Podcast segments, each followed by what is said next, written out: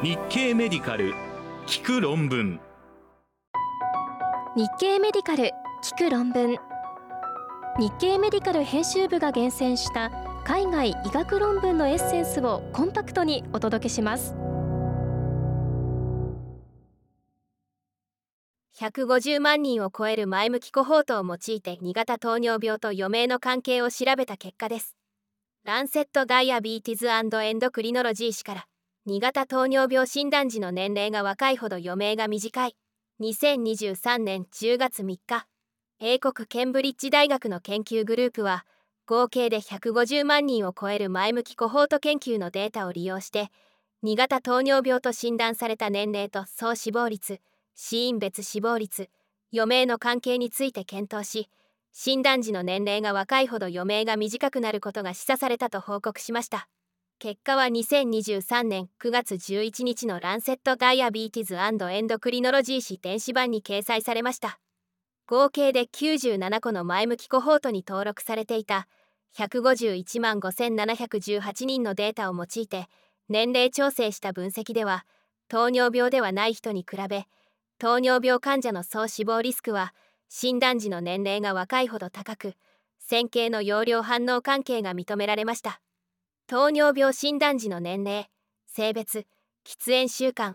BMI 収縮気血圧総コレステロールに関する情報が揃っていた92コホートの113万2277人を対象として分析を進めたところ糖尿病歴がない人と比較した総死亡のハザード比は30歳から39歳で診断された患者が2.69 40歳から49歳では2.26 50歳から59歳では1.84、60歳から69歳では1.57、70歳以上では1.39となりました。これは男女で同様の結果でした。30歳から39歳で診断された患者の死因別死亡は、心血管疾患による死亡のハザード比が4.20、がん死亡は1.55、他の死因は3.99でした。米国の死亡率を用いた分析では、50歳男性の糖尿病患者で30歳代で診断されていた人の余命は糖尿病ではない50歳の人に比べ14年短く40歳代で診断された患者は10年。50歳代で診断されていた患者は6年短いことが示されました。女性の方が影響は大きく余命短縮はそれぞれ16年11年7年でした。糖尿病患者の余命短縮のおおよそ30%から45%は心血管疾患によるものでそれ以外は非心血管疾患またはがんによるものでした。これらの結果から著者らは糖尿病診断時の年齢が10年早まるごとに余命が3年から4年ずつ短くなることが示唆されたと結論しています。UK バイオバンクを利用した研究で他の高圧薬にはリスク増加なし。ジャマーフサルモル氏からカルシウム拮抗薬が緑内障リスクを増やす可能性。2023年10月2日英国ロンドン大学眼科研究所の研究グループはカルシウム拮抗薬が眼圧上昇とは異なるメカニズムで緑内障リスクの増加に関連することが示唆されたと報告しました。結果は2023年9月7日のジャマーフサルモル氏電子版に掲載されました。今回著者らは人口統計学的データや並存疾患などが明らかな UK バイオバンクのデータを利用してカルシウム拮抗薬の使用と緑内障の関連について検討しカルシウム拮抗薬が眼圧の変化に影響するかも調べました。緑内障の有無に関する情報が得られた42万7480人の成人を分析対象にしたところ11万4311人26.7%が医師に高血圧と診断されており3万3175人7.8%がカルシウム拮抗薬使用者でした。社会人口学的特性医療歴人体計測値ライフスタイル要因を調整すると高圧薬の使用は緑内障のリスク増加と関連が見られ調整オッズ比は1.29となりました。カルシウム拮抗薬使用者の緑内障のオッズ比は1.39と優位に高かったもののそれ以外の高圧薬は緑内障との間に優位な関係を示しませんでした。またカルシウム拮抗薬は網膜内層圧の飛白化とも関係していましたが補正眼圧とは優位な関係を認めませんでした。そのため著者らはカルシウム拮抗薬は眼圧更新とは別の機序を通じて神経変性を引き起こすことが示唆されたと結論しています。海外旅行前後の腸内細菌層の変化を調べたメタゲノム解析の結果です。ランセットマイクローブ誌から海外旅行者が薬剤耐性菌を世界に広める可能性。2023年10月6日米国ブロード研究所の研究グループは海外旅行を予定している人の旅行前と帰国後の腸内細菌層を対象とするメタゲノム解析を行い旅行後に腸内細菌層の多様性が失われ対象者の67%から旅行前には見られなかった大腸菌の新しい株が見つかり薬剤耐性菌が増えていたと報告しました。結果は2023年9月13日のランセットマイクローブ誌電子版に掲載されました。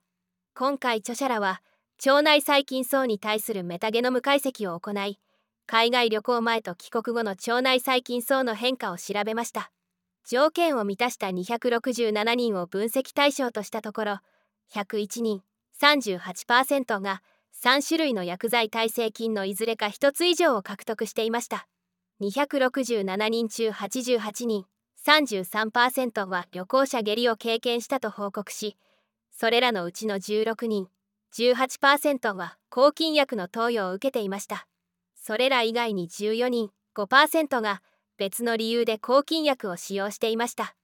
帰国後の腸内細菌層には多様性の優位な減少と腸内細菌化細菌の割合の増加に特徴づけられる変化が認められました。メタゲノム解析による菌株追跡では267人中178人67%の旅行者は旅行前の標本には見られなかった新たな大腸菌株を1つ以上獲得していました。腸内細菌層における抗菌薬耐性遺伝子の濃縮も生じており耐性遺伝子の負荷は中央値で15%増加していました。存在割合が増えた抗菌薬耐性遺伝子の中には公衆衛生上の脅威に分類された遺伝子も含まれておりそれらは旅行前に比べ帰国後に56%増加していました。ロジスティック回帰モデルを用いて検討した薬剤耐性菌獲得の危険因子は友人や親戚を訪問南アジアを旅行加熱調理していない野菜の摂取でこれらの危険因子を調整すると旅行前のマイクロバイオームの菌種構成と旅行後の薬剤耐性菌獲得の間に優位な関係はなくなりました。北欧3カ国の大規模コホート研究でガードと食道洗顔リスクを調査した結果です。BMJ 氏から非ヴィラン性ガードの食道洗顔リスクは一般母集団と同じ。2023年10月4日スウェーデンカロリンスカ研究所の研究グループはデンマークフィンランドスウェーデンの3カ国で移植道逆流症ガードの症状はあるが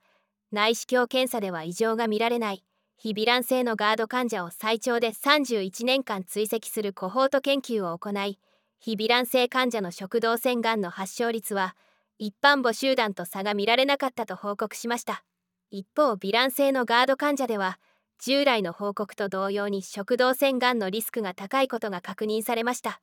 結果は2023年9月13日の BMJ 誌電子版に掲載されました。中央値6.3年延べ208万1051人。年の追跡で非ヴィラン性ガードコホートの228人。0.08%が食道腺がんを発症しました。発症率は10万人。年あたり11.0で一般母集団と比較した標準化発症率比に優位差は認めませんでした。追跡期間が長い患者でも同様でした。サブグループ解析では男性では優位差はないものの女性では優位な食道腺がんリスク増を認めました。一方ヴィラン性ガードコホートは中央値7.8年延べ175万249人。年の追跡で542人が食道腺がんを発症しており標準化発症率比は2.36と優位に上昇していました。また追跡期間が長くなるほど標準化発症率比は増加しました。海外で大きな課題となっている肥満ですが減量手術は血液がんの減少効果もあることが示されました。ランセットヘルスロンジェビティ氏から肥満の減量手術は血液がんのリスクも減らす。2023年10月5日スウェーデン・ゴーセンベルグ大学の研究グループはコホートを最長で33年間追跡して肥満手術を受けた患者と通常のケアを受けた肥満者の血液がんのリスクを比較し肥満手術を受けた女性患者では血液がんのリスクが減少していたと報告しました。結果は2023年9月13日のランセットヘルスロンジェビティ誌電子版に掲載されました。肥満は2型糖尿病や心血管疾患などの重症合併症に関係するだけでなくがん発症リスクの上昇とも関係することが示されています。世界保健機構は肥満が13種類のがんの危険因子であることを示す十分なエビデンスがあるとしているものの多発性骨髄腫以外の血液がんとの関係については一貫した結果が得られていませんでした。そこで著者らは減量手術を受けた肥満患者と条件をマッチさせた通常のケアを受けた肥満患者の総死亡率を比較するために設計されたコホートを利用して減量手術と血液がんの関係を検討しました。その結果1000人年あたりの血液がんの発症率は減量手術群が0.7通常ケア群は1.2で未調整ハザード比は0.60多変量調整ハザード比は0.64といずれも優位さを示しました。